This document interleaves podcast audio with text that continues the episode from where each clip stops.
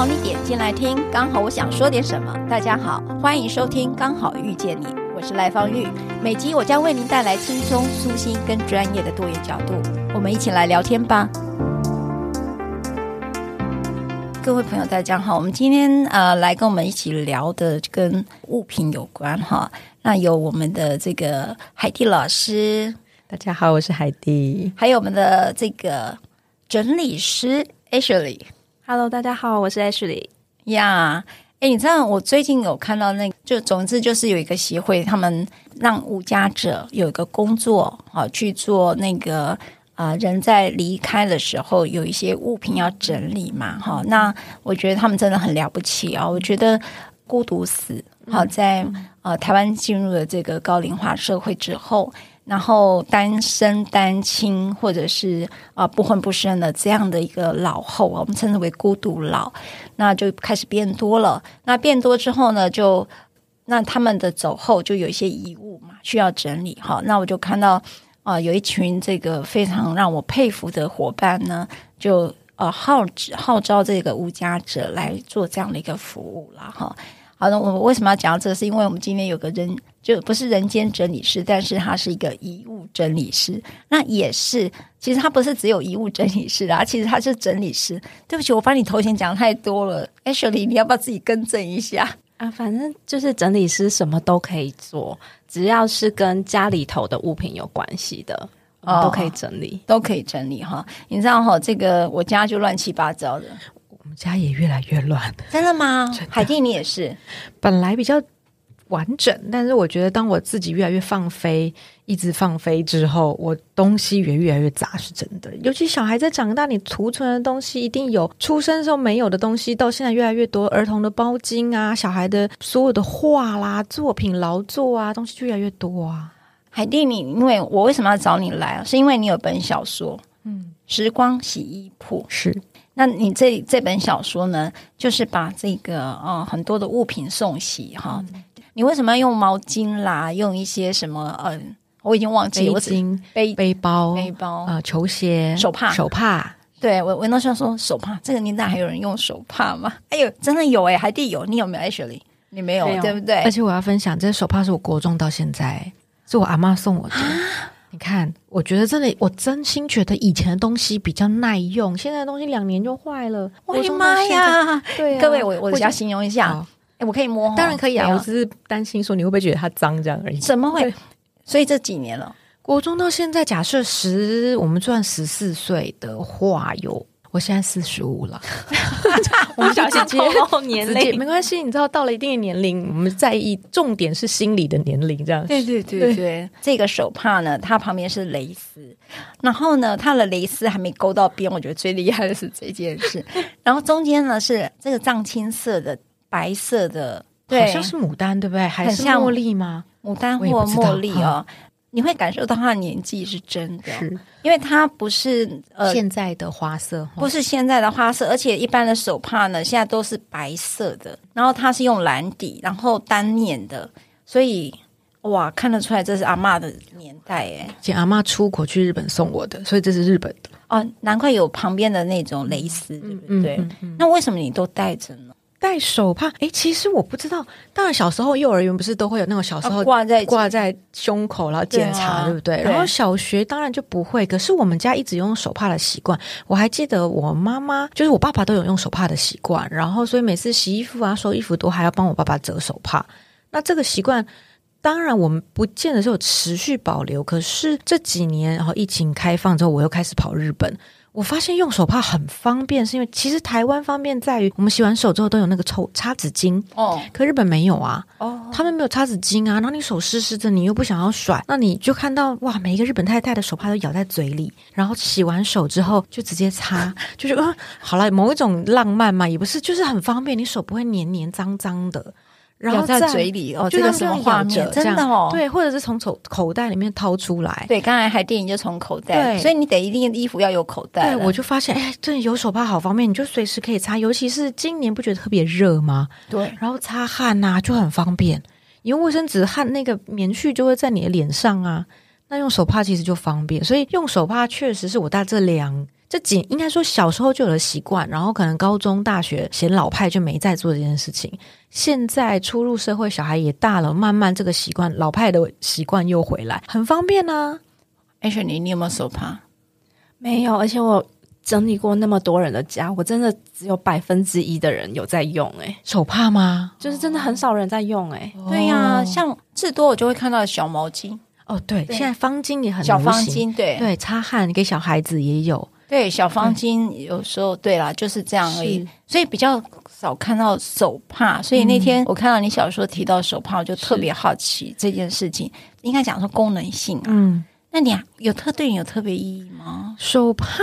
其实你这样讲，我想到，我国中的时候，因为到补习班去，然后补习班我是我们那个补习班应该说唯一的那个学校的学生，然后我有点像是插班生，所以我其实有点害羞，跟不知道该怎么办，然后就是有点不知道融入大家，所以老师只要讲什么笑话或干嘛，我就会直接拿手帕来遮嘴，就是用这样方式来做人设转换吗？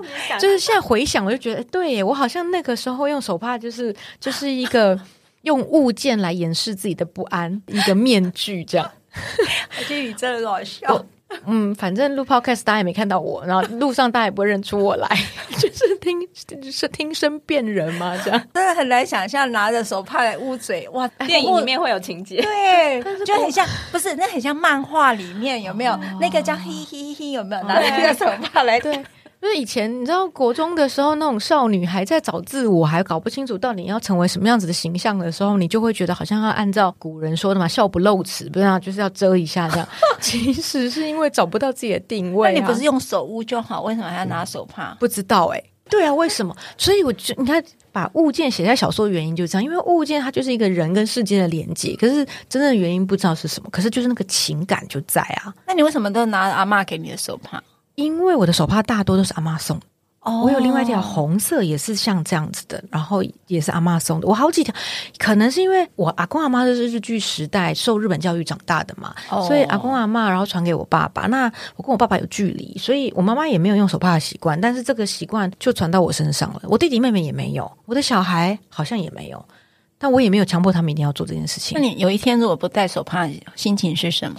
嗯，有一次我就发现我洗完手，然后我找抽擦纸巾抽不到纸，然后我身上也没有手帕，我其实有点焦虑，诶，就觉得他手这样湿湿的，我又不想甩，就然后擦身上又觉得那这样就脏啦。所以物品跟人的关系，像你就觉得像一个小朋友，就带着一个老朋友，所以你好像事实上好像有个依赖关系，那个依赖里头有个习惯，所以他不在了，其实会焦。像我手机不在，我也很焦虑。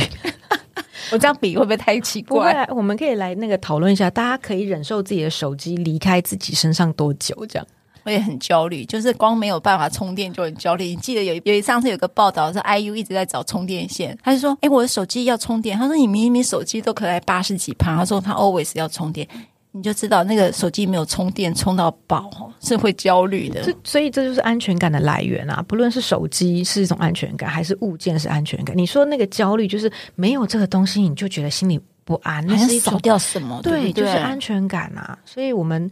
有时候生活有些人有囤物癖，也是你把我丢掉了，你留着我当然弃之，就是食之无味。可是我弃之不见得是可惜，而是我就不安了，我就不知道没有它之后人生会长什么样子。真的来问 Ashley 哈，就是你在整理的时候，你发现囤最多的是什么？囤最多的卫生纸，很多人囤卫生纸，我觉得跟疫情有关。是疫情前后有差吗？疫情前也是有。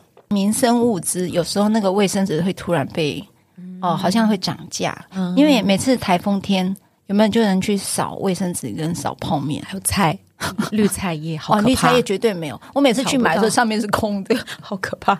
还有罐头哦，对，还有罐头，就是我觉得卫生纸是第一个会被买的耶，好像是安全感啊。就是那个卖场，你就会看到卫生纸空了，会空了。我就曾经有一个委托人就跟我说。我真的没有办法不买卫生纸，看到就买吗？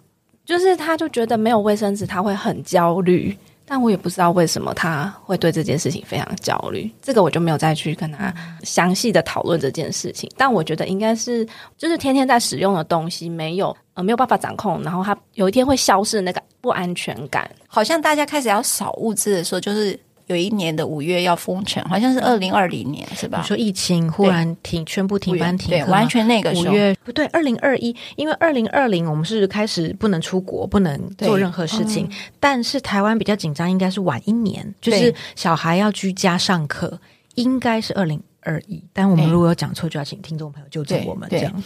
我记得就是大概二零二一的那个五月要封城的时候，那时候我刚好要去看眼看眼睛的时候，我就马上进去那个那个卖场。我第一个买的就是两个口罩，然后卫生纸，还有就是当然酒精是买不到了啦。那时候要买酒精也买不到啊，当然快赛季也没有啦。那时候快赛季是更晚一年，大家开始抢嘛。可是我真的觉得，只要开始有一些风吹草动的时候，嗯、卫生纸好像是第一个会被抢购的。嗯、你就会看到那个大卖场下面都都真的都被买走了。嗯、可是，然后有一天我有个打扫的，他就跟我讲说：“诶，他说赖绿，你们家还好？”我说：“怎么样还好？你还好没有囤卫生纸？”嗯，他说他去另外的家哈，卫生纸囤到整个屋子房间都是。好，就是说他也不知道他为什么要买这么多卫生纸。嗯，嗯，所以我觉得可能是对于日常。一定要使用，如果用不到的时候是会高度焦虑的。嗯嗯，就是那个必要的物品，对不对？必要的东西，对，那个真的会很焦虑，因为抢不到，真的也很就不知道为什么大家就觉得是使用习惯吧。而且你看卫生纸，我们都是插在最脆弱或者是最重要的位置嘛，所以你就会很那个亲密感跟依赖感是很大的啊。就是如果我们讲生理跟心理绑在一起，这个东西是我生活里面最安全的依赖感。你上完厕所如果没有卫生纸，其实会大叫的。无法想象，我跟你讲，你去上公厕，看它里面没有卫生纸，对我来讲，哇，我已经进来。所以我们现在是不是习惯是进公厕第一件事先摸一摸卫生纸，才决定要不要用？对对呀、啊。然后就在，然后你有时候很急就忘记，就进公厕里面的时候，那个没有卫生纸的时候，你真的会处在一个，你一定会有很多的画面感。外面有人吗？嗨，谁救我？我刚刚就是因为厕所没有卫生纸，所以我就想说，那我就憋一下好了，对不对？对，这就是人最基本的生理需求。我们除了有饮食需求，当然也有排泄的需求啊。那我觉得卫生纸它好像那个心理连接、象征义务，真的高过于我们。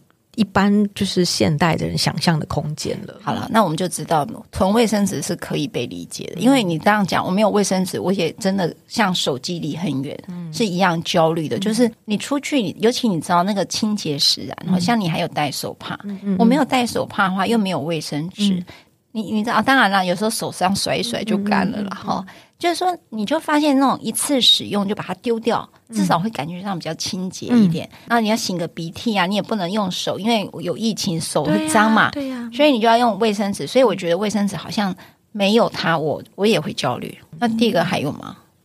第二个就是最常看到的，对，囤的各式各样的生活用品，还是跟生活离不开关系。嗯、你们印象比较深刻，就是嗯，怎么竟然有囤这个酒精吧？哦、酒精呢、哦？就是跟疫情疫情有关系。嗯酒精那时候要囤不太容易，买不不太好买。后来，可是我觉得人有一种，就是这跟人的心理现象很关很有关系。就是只要有一种匮乏感，你曾经体验过匮乏之后，你之后那个补偿的心态就会 rebound，就是那个反扑力就会很大。我们曾经没有酒精，于是你之后看到酒精，你都会多看两眼。也许我们现在懂得控制，不然就是你就会去想，我家里还有没有啊？剩半罐了啊，再买。我不知道赖律师有没有记得很久以前。缺过米酒，然后有人就会囤米酒。哦、现在当然因为已经就是供货量稳定了，你就不会觉得这个要囤。可是讲真的，谁家一天到晚用米酒也没有啊？没在坐月子啊？哎，我觉得海蒂你讲的真好，就是说你曾经去经历那个匮乏感，嗯、或者是曾经哦、呃，就是曾经没有，然后你产生的那种不足跟匮乏。我、嗯嗯、我记得那时候当然就是口罩了。嗯、我说实在，口罩真的那时候 SARS 你记得吗？我买了一堆 N 九五在那边。嗯整箱啊，嗯，然后都过期了，丢掉，那个非常昂贵啊。可是确实，疫情一来的时候，大家开始抢了，也都是口罩啊。第一个反应嘛，对，我口罩用到现在，就封城之后到现在，口罩还在用。现在快要都不用戴口罩，已经都不用戴口罩出门嘛。其实我看着我柜子满箱的口罩，我也不知道该怎么办。对啊，真的，我只能搭捷运的时候使用，所以我就一直用到现在。嗯，我觉得真的是体验匮乏。还有哪一个匮乏你会体验到？最近的鸡蛋。哦，你会不会看到鸡蛋就想买？会忍不住到超市看一下。哎，今天有鸡蛋了哦！我家今天嗯，好像还不用这样，但是真的就会多看两眼呢、啊。你你会多看两眼，我就会从家里就会多多买一点鸡蛋，嗯、就是因为你不知道什么时候它又缺货了，嗯嗯，对不对？哎、嗯，对，所以我觉得那个曾经去经历过那个匮乏的感觉的时候，嗯、你就会开始想要去囤，嗯嗯。所以从这个角度，我们就可以理解为什么很多人的阿嬷的冰箱都是食物。哦，对，对阿嬷的冰箱，阿阿嬷的橱柜有没有？以那个以前那个乡下的时候，我们那个没有冰箱的那个橱柜，那个鱼都已经变骨头了，是 就是被侵蚀到剩骨头。阿嬷，这个鱼已经放很久，而且阿嬷会有名言，就是只要冰的都不会坏。对对，就是冰的真的都不会坏，冷冻过后的。但我们就会打个问号，真的是这样吗？像。之前那个啊，粽子节的时候，就是，对我就要讲粽子。对，就是网络上有个梗图，就是说那个前几年的粽子冰在最里面，然后有个梗图是说，现在新的粽子被冰进来的时候，然后冰箱里面的旧的粽子在问他说：“哎，新来的，你觉得你什么时候被吃掉？”然后最后面有个老爷爷粽子跑出来说：“不用再问了，我已经等了很多年了，都不会被吃掉。” 就是大家好像什么都丢冰箱，就是那个闻东西的心理，确实是一个很微妙的状态。对耶，那个食物我明明知道有保赏味期哦，可是阿嬷总是觉得放在冰箱真的不会坏。那到底是真的应该丢吗？就之前就曾经有遇过伙伴呢，整理到已经冰了十年的那个鳗鱼，然后拿出来说：“想说。” 这什么东西啊？是什么尚方宝剑吗？然后拿出来一看，保存保存期限已经过期十年的鱼，就是阿妈的冰箱里面的。哇，好惊人哦！你刚刚讲说冰了十年的东西，我忽然想到一个东西，我刚刚就叮叮，我想说我要不要分享？这是非常过度的自我揭露，但是真的他讲出来太有趣了。哦，我冰箱我冰了冰了十一年的。你真的很有事哎、欸，海蒂，这是什么？你是怎样？你匮乏了？以前母奶不足 吗？不是不是，哎，对我就想说，为什么它很珍贵啊？对，就很珍贵嘛。而且你是要做香皂，是不是？就会想说，反正冰着就可以做母奶皂，就一直留着，然后一年囤过一年，一年囤过一年。真的哎，确实那个东西冰了十年，我到现在都没有拿去给人家做母乳皂。那我到底冰着要干嘛？现在有人有人帮你做母乳皂是可以找，我知道网络上还可以，可以就把母乳寄给他，你这礼拜就处理掉，是这样。我们下一次来录 podcast，我会问你那一袋母乳皂，到时候我就拎了两箱来，那个母乳皂大家都可以分着使用。哎，你认真的放了十一年，是为了要做母乳皂吗？就会觉得反正放着一定都会用，会做母乳皂，因为母乳真的确实是珍贵的。当初要挤母乳挤到满脸都是眼泪，对不对？然后好了，我认真觉得你当时母乳一定不足。没有，我很多，我多到还可以分人家这样。哦、好，那所以有一种囤法是那种觉得我还可以作为其他使用，对对不对？就是丢。像譬如我问你，你的丝袜破掉，你有没有丢？哦，我现在不穿丝袜，但以前好像对，就好像拿来可以擦玻璃还是干嘛？是不是？你是不是现在不穿？我们都不穿丝袜了。可是你你的柜子里面还有丝袜，对对不对？我也是哎、欸，我我也不穿，但还在啊。我我还有一袋，你这样讲，就我还有一个纸袋，里面都是所有全家已经洗干净了，但是破掉或不再穿的袜子。哦、对，就是要想说要擦玻璃呀、啊，擦东西擦地板啊。对，但是其实已经囤了好几袋了，其实真的要丢了也不是。对呀、啊，还有泛黄的内衣呀、啊，哦，那个我就处理掉了啦。我自己还好，你不会觉得也可以拿来做其他使用吗？这个我就没想到。但袜子因为它是棉的，所以袜子好用，哦、就是你手伸进去就擦玻璃就很方便。哦、这倒是真的。对啊，所以 Ashley 你在做那个整理的时候，会不会类似那种好像放了，觉得我以后还会用上，但是十年后好像它也还在？很多啊，像刚刚讲那个袜子，它成对的嘛，然后少了一只，然后我们。就是找到只有一只，然后通常我通常都会说，嗯，还是先留着好了，我等看看能不能找到另外一只。如果真的找不到，我再丢掉，这还蛮常见的。嗯、我觉得讲到这里，欸、听众朋友就开始想自己的画面。对，我有好多一只脚的袜子。Me too，我也是哎、欸，你这样讲我也是哎、欸，我也那时候也想说，也许我下次再买一双，它就可以跟它配对了。然后再洗了掉一只，我就变成好几双可以配配对了。而且现在流行两只脚。不同颜色啊，同款式不同颜色，那这样不是会越囤越多？就是要么就作为他用，要么就是等待有一天，呃，他会找到好朋友，又可以被拿来用。那这样会被你做整理的时候，就是一堆这种。你们到底在断舍离的时候做呃清洁的时候，应该讲收纳的时候，哪些要，哪些不要？到底是怎么判断？原则是什么？我觉得我要学习一下。如果是袜子的话，如果看到的话，我们通常就是会把它分成能够成对的，然后能够成对的状态好的，我们就会就是需要的。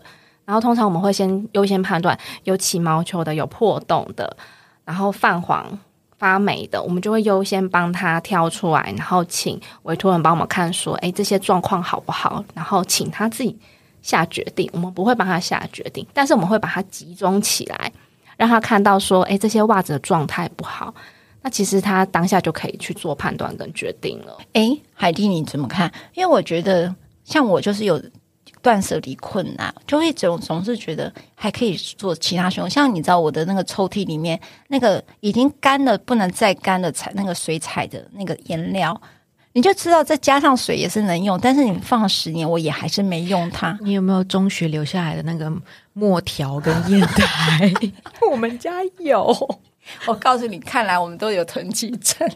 我那时候搬家或者是装潢房子，我唯一的要求就是我要很多的储物空间，因为我知道孩子会长大，东西就会越留越多。海蒂，我觉得你每次都会超越我，真的吗？人家讲鳗鱼，你有办法讲到母猪？没有，我只是边讲脑袋就会嗯嗯，你知道就是中箭啊，这在讲我吗？哎，好像是。我水彩也不过讲十年，结果你讲了一个国中时候的墨条。但是我要偷偷说，那是我先生的，没有哦。对，就是。但你不能丢你先生的，对不对？对，因为我曾经想丢他的东西，然后啊，有一天我儿子就飘出来说：“如果你不在的时候，我们也丢你的东西，你的感觉是什么？”哦，我就被小孩提醒了。所以刚才，哎，他们整理师就会问我这个东西，即便是泛黄或者发霉，我也是会问这个物主，你愿意不愿意丢掉？也是因为这个。好像我还是有个自主权，可是我还是说要留，我不还不是就是很难把我的囤积症做解放吗？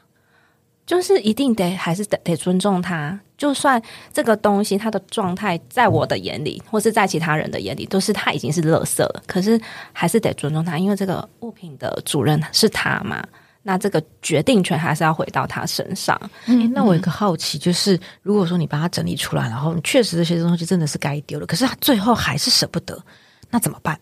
还是会让他留，然后就留在一个更恰当的空间，还是说他可以放着之后再决定？我，会帮他找一个空间。然后我自己是觉得，很多人他在还没有想清楚的时候，如果我勉强他丢掉，他还是会把再再把它可能拿回来，可能他就是把垃圾打开，然后再把它带回家。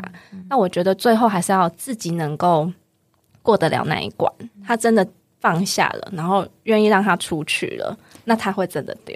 你知道那个以前我有一些看到一些小朋友呃一些故事的哈，家里很有钱，可是太太呢就是有囤积症，喜欢去路上看到一些，诶，这个电器还能用，那个电风扇修一下，诶，就能用，就会从外面捡一些那种二手的。丢弃的废弃物，然后回到家里来。可是老公已经飞黄腾达了，你知道他已经那个匮乏的年代他也过了。可是他就把家里囤满了所有这种二手的呃废弃物，他觉得整理就可以。但是他家里就是变成连要那个动线都被被挡住了，然后。他们老公就说：“你其实可以把它丢掉，因为我们真的可以买新的。可是呢，老婆就坚持说你不可以碰。像我们说，你找 Ashley 来整理，他说我放在那里，我都知道在那里，请你不要乱移动它。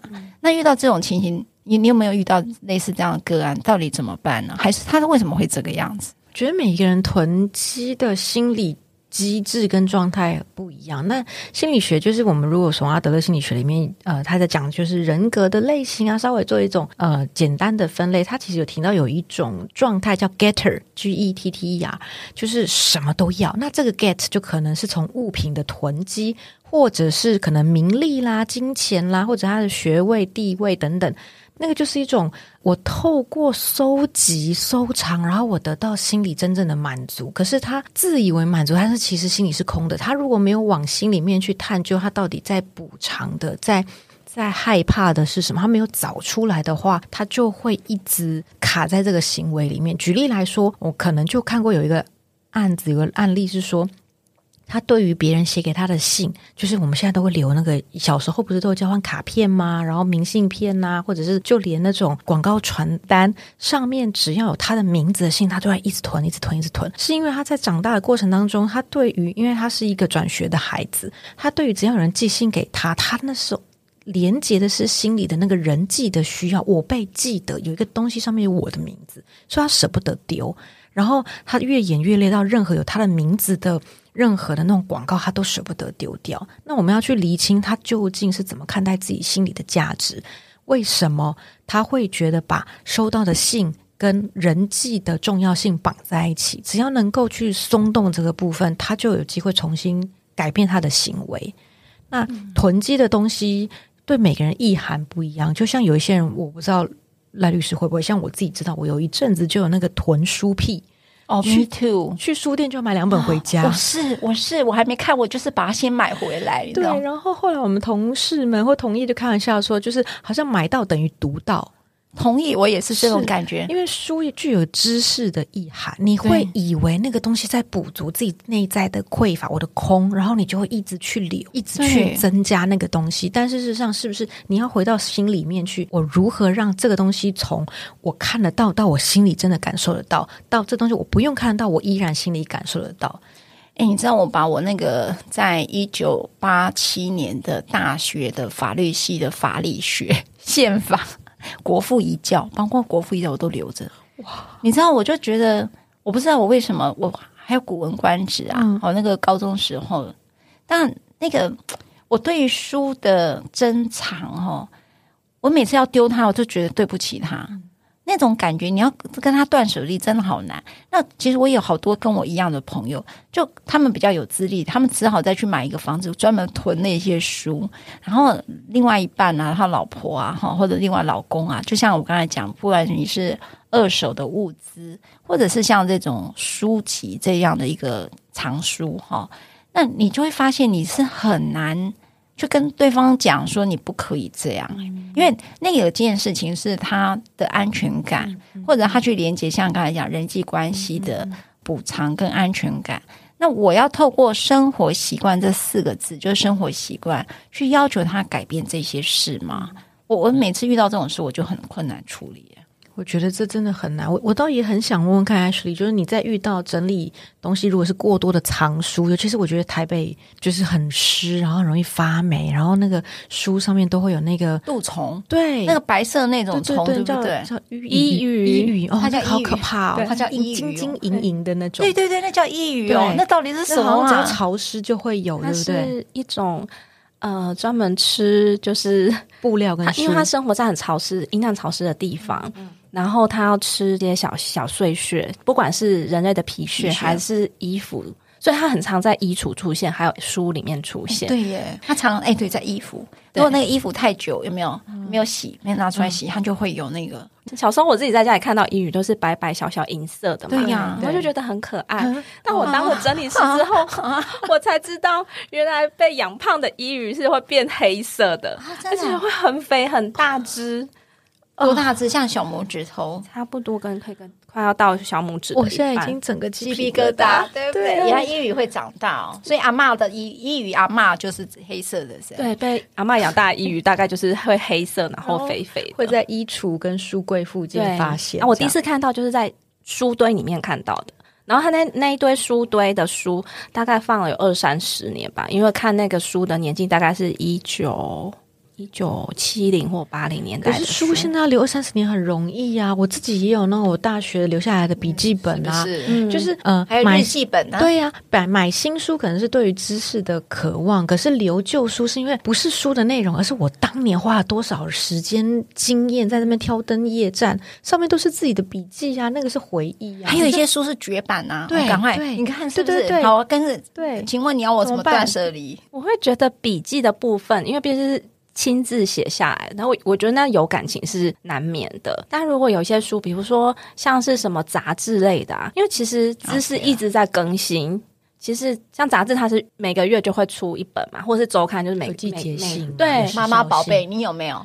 我没有了，但我有当年装潢的杂志，真的，我有对空间设计对对杂志对，然后妈妈宝贝，我后来婚纱你还在啊？婚纱的杂志好像还在一两本呢，妈妈宝贝是没有了啦。那因为像这种育儿观念都会更新了，那你还留在留着那二三十年前的旧的育儿观念，就是有点跟不上流行了。那你那我业主就是要留呢，还是会尊重他？那你会不会试着跟他沟通？会跟他说，就是会跟他说，哎，其实像杂志这种类型的东西，它就是观念会一直更新，所以有而且我们现在的我们就可以调整，就跟现在没有人在听 CD 的道理一样，因为现在大家都是听串流音乐啊。卡带你还有没有？你看我们现在两个讲 CD，你还有没有？有，你看，Me too，Me too。对啊，像像这样子，就是其实我在整理的时候就有。委托人自己就会说啊，现在我都听手机上的音乐啊，这些 CD 都，但它不一样，你知道那个 CD 有时候还以前的民歌啊，对啊，还有你一定是日文的歌啊，没有没有，我是有刘德华的那种当年什么白金唱片，就是是打工第一份钱买的，或者是当阿妈给你的压岁钱，然后你第一个就跑去买这个，那个是具有画面感的。所以你有刘德华的签名照吗？签名照不见了，不是啊，所以你有啊？我以前还签在手帕上面。天哪，你有刘德华的吗？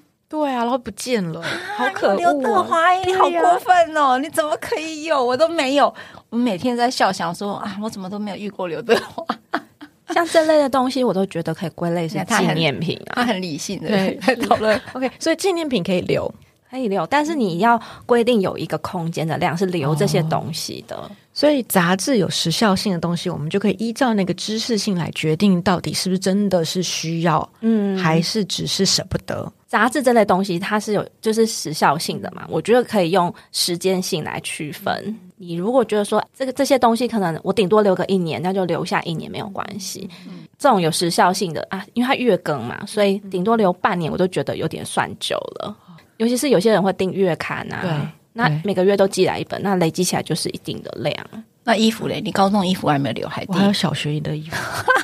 你是要留给你小孩吗？因为我还真的留留留留，然后发现有一天我女儿可以穿，然后我就哦，那就穿吧。以前衣服真的比较耐用诶，现在都好啦。我觉得可能是因为那个材料的制成方式已经不一样了，现在东西都会呼起嘛，就是一年没碰的鞋子就就纤维化了。对啊，这是不是你也很看到常囤的？很很常囤衣服，嗯，可是我自己也有留，就是阿妈阿妈留给。嗯留给我的遗物，那个对我来讲就是有纪念性意义的。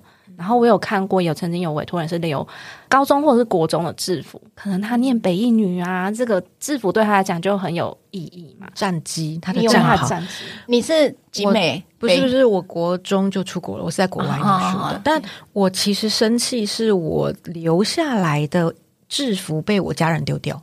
哎，你知道你我不知道你小孩有没有睡觉前有个小被被，有一般的被被，但是他就是要某一个角，对，然后那一条都不能洗。跟你讲，我小孩小时候就是有一个，我有一件那个睡袍，然后呢，他已经很旧了，但他一定要抱着他。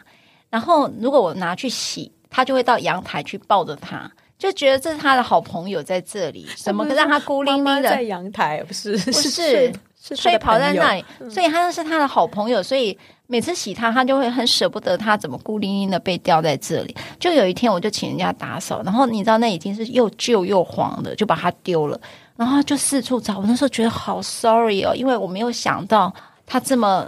我也没想到他把它丢了，所以我就发现了有一件事情，就是我说我把它收起来，我不知道它在哪里，我不敢不敢跟他讲他丢掉，然后我就去看那个垃圾场，我去找垃圾场看可不可以找回来，结果都没有。到现在我还很 sorry。后来等到我这个孩子长大了，说妈，我知道你肯定是把它丢了，嗯，因为他再也这么多年再也没有找到他，他可是心里一直记得，他一直记得他，然后我就觉得哇，很 sorry，所以我觉得有时候那种。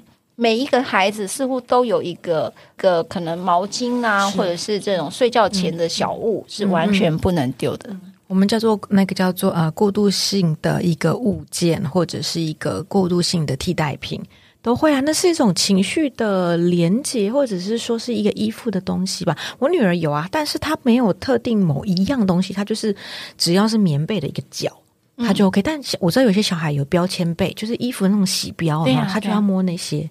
对，好像那是一种，但我相信我们人类本来就是无感的动物嘛，就是有视觉、听觉、触觉，那个触觉对每个人的意义就很不一样。所以小小孩想要留那些触觉上具有意义的东西，就很能够被理解，甚至不让你洗，是因为嗅觉上它带有记忆啊。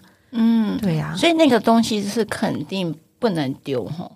我觉得不是说不能丢，而是你能不能让孩子，如果讲孩子啦，就是他能不能跟那东西好好道别。我自己小时候就被我有一条小棉被，然后小学六年级的时候被丢掉了，我印象很深刻，是我回到家找不到，然后我问我妈，我妈就说当然回想，我知道我妈当时说了一个谎，她就说：“哎呀，我要洗，发现里面都发霉了，就觉得好恶心，赶快丢掉。哦”你也只能接受。可是我知道，可能当时她也是就是想一想，还没想那么多，就直接丢。她只是后来说一个说法，说是发霉了。但我觉得，如果重来，我会希望我有理机会好好的跟这个东西 say goodbye，把它收在哪里。就是我觉得那是一个你不想被决定的感觉，好像任何关系都这样，被决定就会很难受啊。我觉得那个丢掉过程都对他太粗暴了，所以我发现他似乎就有一个被遗弃感，这件事情变成他生命当中很重要的特质，会去连接。虽然他不曾说出来过，可是我光这样回想，就是说你一个很好的朋友就这样子不跟你说一声就走了，这件事情，我觉得他似乎是放在心中，却没有被连接。可是我觉得他是有在的，因为。我记得他那时候的悲伤，他那个悲伤就是说，呃，妈妈，你可不可以再帮我去找那个我那个好朋友，就是他那个我刚才讲那个睡袍，他就过了一个礼拜，妈妈你还没有找到吗？再过一个月再问你，当他问第三次的时候，他知道再也不会回来了。所以我可以，我觉得不管有些时候小朋友有一些毛小孩啦，哈，或者是像我刚才讲那种呃具有情感性的，你叫做过度的。呃，课题、课题、物件、过过度、过度的物件，为什么要用“过度”两个字？因为它只是一个暂时性的。就是我从妈好，当然这一个学派理论我没有那么熟悉，可是基本上的概念是说，我从母体离开之后，我跟妈妈有个连接。可是跟妈妈离开、分开之后，我还是希望有一个连接在一个物件上面，那是我对世界的一个连接。我我在长出完整的自己之前，成为一个个体化的过程当中，我需要有一些东西陪伴我。那是一个过渡性的，嗯、可是如果这个过渡性的分离没有处理好，它就会一直有一些依附的需求在，没有道别的过程，它就会一直产生依附关系的议题。我觉得可能大家都要很小心，不是只是丢掉东西这件事，你可能丢掉了他一个很重要的归属感。嗯、就像像你讲，确实我那个小孩，他是在跟妈妈，就是他变成独立自己睡的时候，那个东西是有意义的。但是我们没有经过他同意就把他东西给丢掉，嗯、这件事我觉得嗯很 sorry。我如果说听众朋友你有遇到跟我一样的状况，嗯、就是这个部分可能要稍微小心一点，对吗？我觉得不一定是说是一个被丢掉东西，或者是说是一个那个分离的东西。我觉得任何成长过程里面，我们就是单纯从心理的那个心理学，或者是说从人格发展的过程，任何生命经验里面，我们。在呃，我们的词汇里面有一个有一个词叫做 unprepared business, unprepared event，没有被预备的事件。我们每天上学，这是一个 routine，是一个生活规律的事情。可是你在上学途中忽然发生一个突发事件，这就是没有事先被预备的。我们生活里面确实太多大大小小非预备的事件。可是发生这些突发事件之后，后面需要有一个大人或者是相对成熟稳定的角色陪你重新再走过一次那个经验。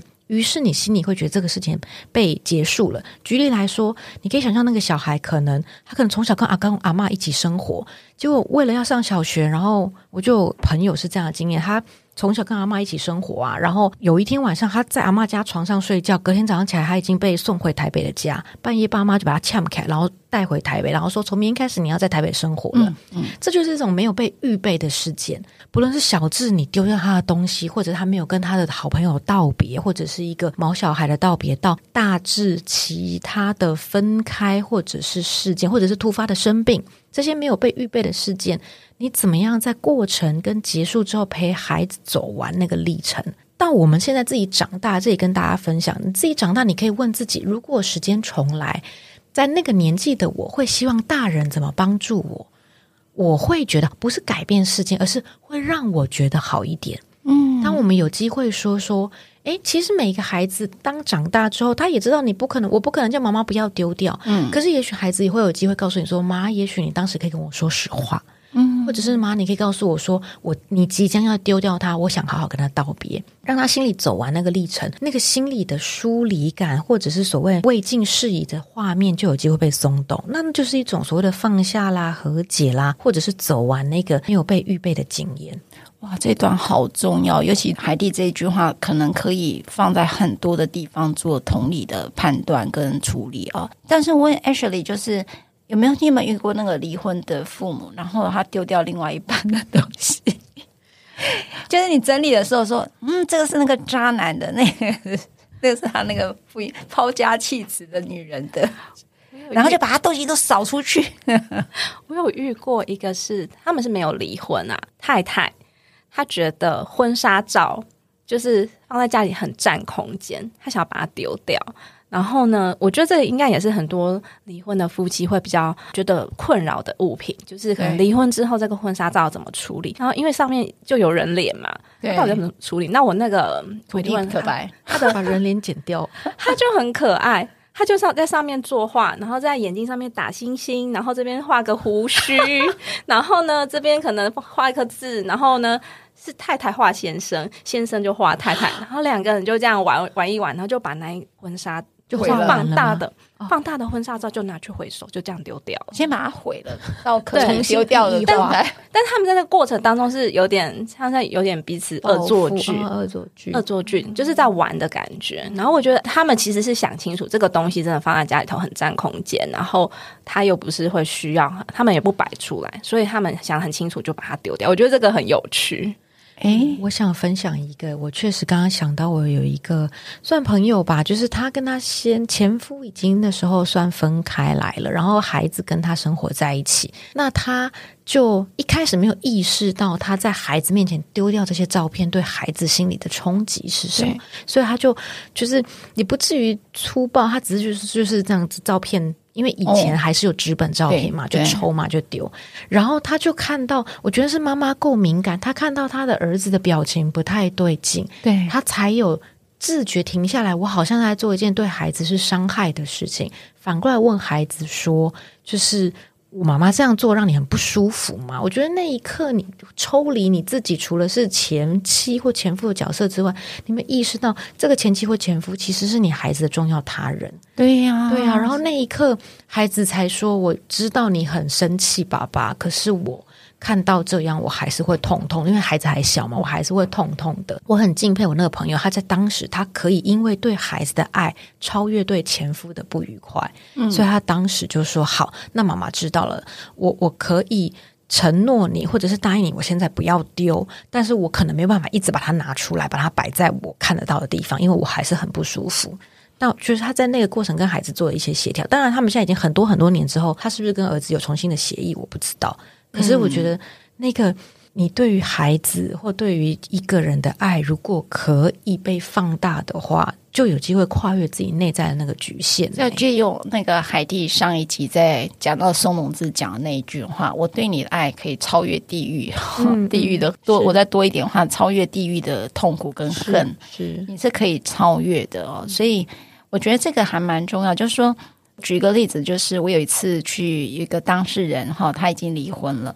后来我发现这边是一个爸爸，那我就发现哇，我以为呃早就没有这位前妻的照片，但是并没有，他其实在很重要的地方哦，都还是有这个全家福的照片，就是妈妈的照片，即便不住在这里了，妈妈她就是他前妻都还在。我就觉得这个爸爸的能功能很好，好了不起哦，真的了不起哦。通常我们都会看到男性比较会呃有这种这是我的跟不是我的这种二分法哈。可是我发现那个爸爸是不会的，让我就真的很棒。所以我觉得觉得丢掉东西这一件事情，其实看似简单，但很不简单。我们刚才就光听到你的十年的满语。十年的满语是 你的十一年的母乳，好吗？不要再提醒了，我一天一下在想说，我们是不是事后可以剪掉这一段？